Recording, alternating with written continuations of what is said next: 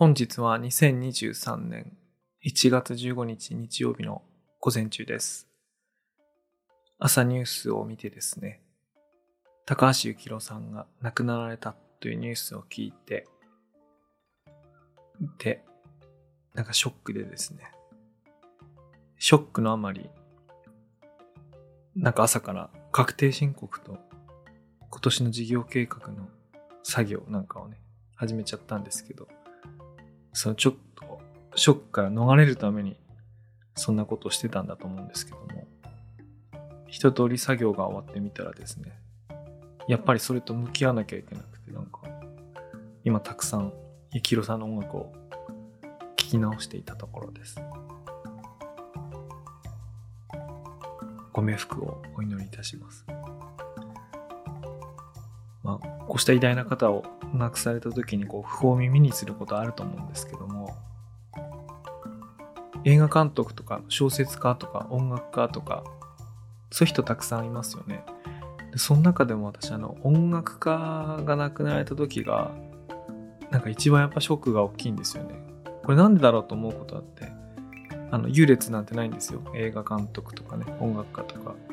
小説家とかにもちろんそんな職業の違いがあるわけじゃないんですけども、やっぱり音楽って、こう、体の運動でしょ？あの、で、歌があるでしょ？そういったものを繰り返し繰り返し聞いてる、見てる、あるいはそのライブを見たりするってことを通じて、なんか自分のこう体の一部になってる。なんか人生の一部になってるっていうのがすごくこうあって、で、そういったものをもう二度と、まあ、見れない。まあ、聞くことはできてもね、あの、そういったものがこう次第に行く次第になくなっていくっていうのはなんかね、こう自分の体が、あるいは自分がもぎ取られていくような感じがして、すごくね、切ないですよね。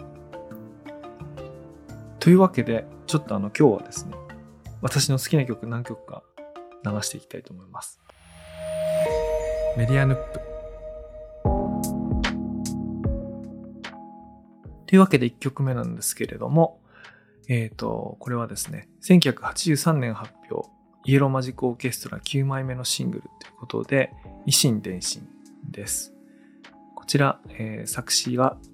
細野晴臣さん、ピーター・バラカンさん、そして作曲が坂本龍一さん、高橋幸宏さんです。で、ボーカルはもちろん、あの、3人なんですけども、高橋幸宏さんがメインを取っております。これのですね、ライブ版を、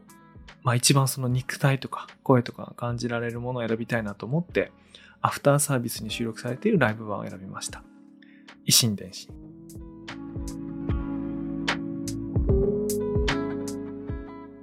いや、いいね。い、これいろんなバージョンが聞ける、見れる、あの、残されてるんですけれども、このね、アフターサービスって、なんか、最初は僕あんまり好きじゃなかったんですけど、あの、今一番好きでして、なんだろうな、こう、最近の YMO が再結成っていうか、イエローマジックオーケストラになったの、天年代に活動再開した、あ、天年代っていうか0年代と天年代の間ぐらいに活動してた時にやっているアレンジとか演奏とはまた違って、なんかね、こう、若い、若いのか、時代もあるのか、でもその若さの中にこう、もう最後だみたいな感じもあるのか、なんかいいんですよね。で、そっから選んで流しました。で、次はですね、1991年発表のシングルで、元気なら嬉しいね。これなんかいいタイトルですよね。なんか、今だから聴きたいって感じもするし、まあもともと人気曲ではあるんですけども、これはですね、作詞が森幸之丞さん、高橋幸宏さん、で作曲が高橋幸宏さんです。なんか、時代的に J-POP みたいな、そういうくくりの中に入れられる時代の曲なんですけども、まあアレンジからね、演奏からね、やっぱおしゃれなんですよね。で、また、すごくポジティブなタイトルで、すごく素敵だなと思いますので、聴いていただきたいと思います。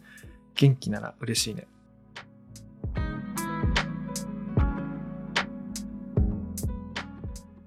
いや、こんないい言葉ないよね。元気なら嬉しいよね。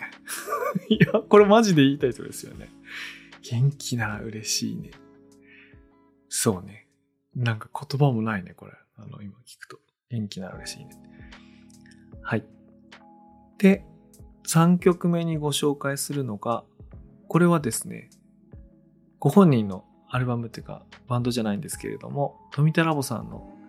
アルバムの中に入っているプラシーボセッションですね。これは、えっ、ー、と、フィーチャリング、大貫太鼓、高橋幸宏っていう感じなんですけども、作曲が富田圭一、作詞が堀米隆樹になってます。これはもう非常に人気曲なんですけれども、これ、ちょうど私が働いて、働き始めて2個目の会社だったかな。あの、働きながら、あの、勤務中によく繰り返し聞いてました。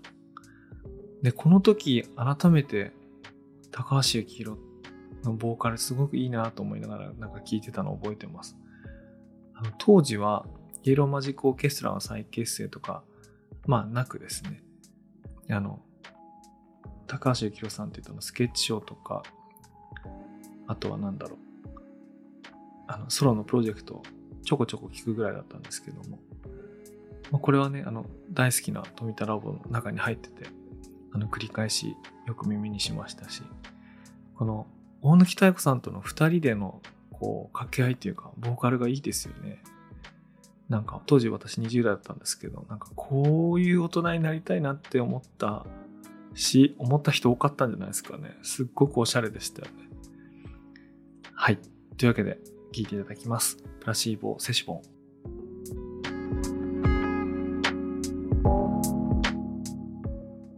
じゃあ次はですね、これ結構最近の曲になるんですけれども、メタファイブのファーストアルバムに入っているアノダインっていう曲です。メタファイブはですね、これは豪華なメンバーですよね。えっ、ー、と、レオ今井さん、権藤智彦さん、テイトーワさん、砂原義則さん、小山田圭吾さん、で、高橋幸宏さんの6人のメンバーのあのバンドなんですけども、そのファーストアルバムの、これ6曲目かなそのあたりかなに入っている、あの、作曲、高橋幸宏、作詞、レオ今井、高橋幸宏の曲です。なんか、このすごく高橋幸宏っぽい曲だなと思ってて、あの、メタ5のこのアルバムの、ま、ちょっと真ん中ぐらいに入ってるんですけど、すごくいい感じで、こう、全体こう、クールダウンさすっていうか、なんかね、おしゃれな。ちょっと語彙がないな。どれもこれもおしゃれだみたいな感じになりますけれども、え、ー、と、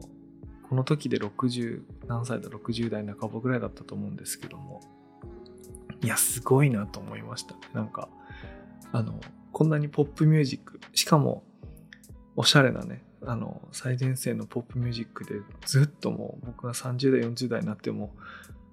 エキロさんのボーカルとかドラムとか演奏を聴いてると、本当昔は思わなかったですけども、もう繰り返し聴きましたね、このアルバム。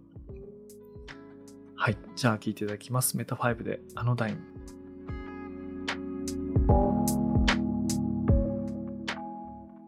で、最後なんですけれども、曲名でご紹介したいのが、まあ、ファーストソロアルバム、さらばを、えっ、ー、と、リメイクしたさらば、さらばというのが、最近ですね。これいつだっけな？いつに出たんだ？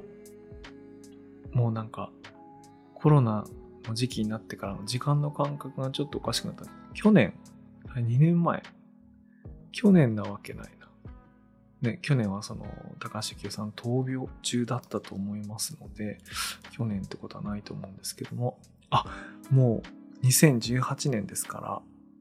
ら、もう4年前、4、5年前ですね。これは時間感覚おかしいな。おかしくなってますね。2018年に発売されたさらばのリメイク版であのさらばさらばってのがありますけれども、これは音は同じまんまボーカルを取り直したっていうやつなんで、あのなんていうかな、このキャリアの序盤からで、その最終盤までをこう、振り返るっていう意味ですごくいい曲なのかなと思って、あの、そのさらばさらばからアルバムの最後に収録されているプレゼントっていう曲をご紹介したいと思います。